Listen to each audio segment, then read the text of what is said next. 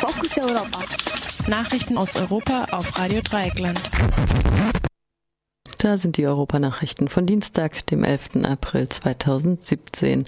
Zunächst die Übersicht. Australisches Great Barrier Reef teilweise vom Zyklon zerstört. Neuer Anstieg von Geflüchteten in Südsudan. Pulitzerpreis für Leitartikel über Agrarindustrie.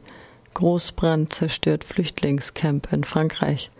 Ungarischer Staatschef unterzeichnet umstrittenes Hochschulgesetz. Und jetzt die Nachrichten im Einzelnen.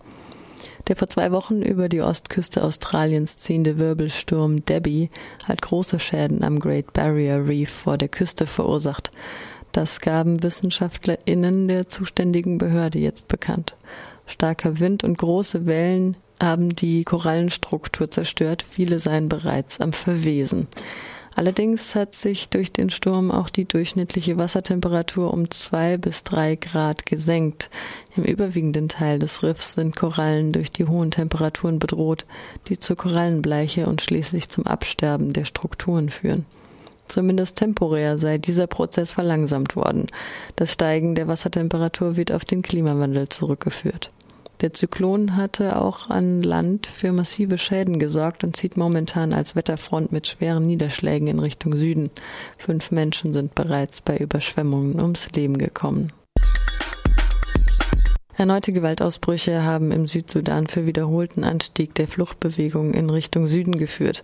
Wie das Flüchtlingshilfswerk der Vereinten Nationen UNHCR berichtet, sind allein vergangene Woche rund 6000 Menschen nach Uganda geflohen.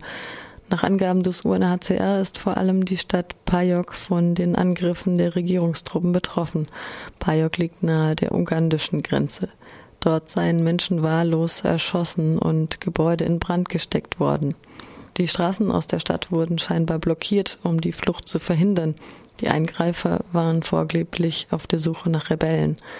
Im Südsudan kämpfen seit 2013 Präsident Salva Kiir und sein ehemaliger Stellvertreter Riek Machar um die Macht. Beide haben bewaffnete Truppen mobilisiert, die die Zivilbevölkerung terrorisieren. Mittlerweile sind rund 50.000 Menschen getötet worden. 2,2 Millionen befinden sich auf der Flucht. Eine kleine Lokalzeitung im US-Bundesstaat Iowa hat den Pulitzer-Preis gewonnen. Die Storm Lake Times hatte mit einem Leitartikel über die Umweltverschmutzung durch die Agrarindustrie Verbindungen zwischen Behörden und Industrie aufgedeckt. Diese hätten zu vielen ungeklärten landwirtschaftliche Abwässer in Flussläufe geleitet und damit das Trinkwasser der Landeshauptstadt verseucht. Im Prozess wurden die angeklagten Bezirke von Geldern aus unbekannten Quellen unterstützt. Die Storm Lake Times recherchierte, dass Teile der Prozesskosten von Lobbyorganisationen der Agrarindustrie bezahlt wurden. Die Zeitung, geführt größtenteils von einer Familie und mit einer Auflage von nur 3000 Exemplaren, wurde für ihre Recherche über Verbindungen zwischen Industrie und Staat ausgezeichnet. Der Klage der Wasserwerke wurde allerdings nicht stattgegeben, die Umweltverschmutzung also nicht verurteilt. Ein Flüchtlingslager in Nordfrankreich ist durch einen Brand vollständig zerstört worden. In Grancis mussten in der Nacht hunderte Menschen vorläufig in Turnhallen untergebracht werden, nachdem rund 300 Holzhütten abgebrannt sind. Über Verletzte durch den Brand gibt es bisher keine Angaben. Vor dem Brand war es laut Medienberichten zu Unruhen zwischen den BewohnerInnen gekommen, bei denen zehn Menschen verletzt wurden.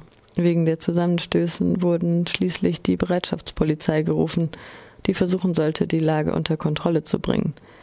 Während die Unruhen andauerten, brach das Feuer offenbar an mehreren Stellen am Lager aus. Die Behörden gehen von einem Zusammenhang zwischen dem Brand und den Zusammenstößen aus. Dies müsse allerdings noch untersucht werden. Das Lager, das von Ärzte ohne Grenzen errichtet worden war, beherbergte rund 1500 Menschen. Viele von ihnen stammen laut Angaben der Organisation aus dem Dschungel von Calais, der vergangenes Jahr gewaltsam geräumt wurde.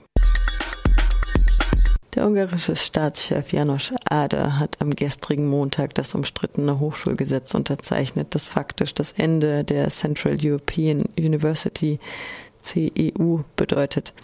Nach eingehender Prüfung habe Ader keine Verstöße gegen die Verfassung oder internationales Recht feststellen können, berichtet die ungarische Nachrichtenagentur MTI. Das bereits letzte Woche vom Parlament verabschiedete Gesetz richtet sich offensichtlich ausschließlich gegen die vom ungarisch-amerikanischen Militär George Soros gegründete Universität. Es schreibt vor, dass ausländische Hochschulen in Ungarn auch eine Niederlassung im Heimatland haben müssen. Die 1991 gegründete CEU hat nur ihren Sitz in Budapest. Vergangene Woche hatten rund 80.000 Menschen mit einer Demonstration für den Erhalt der angesehenen Universität protestiert. Auch Wissenschaftlerinnen, Dozentinnen und Politikerinnen hatten sich weltweit gegen das Gesetz ausgesprochen. Sodos und Michael Ignatiev, der Rektor von CEU, gaben bekannt, die Ausbildung der Studierenden sichern zu wollen und gegen das Gesetz zu klagen.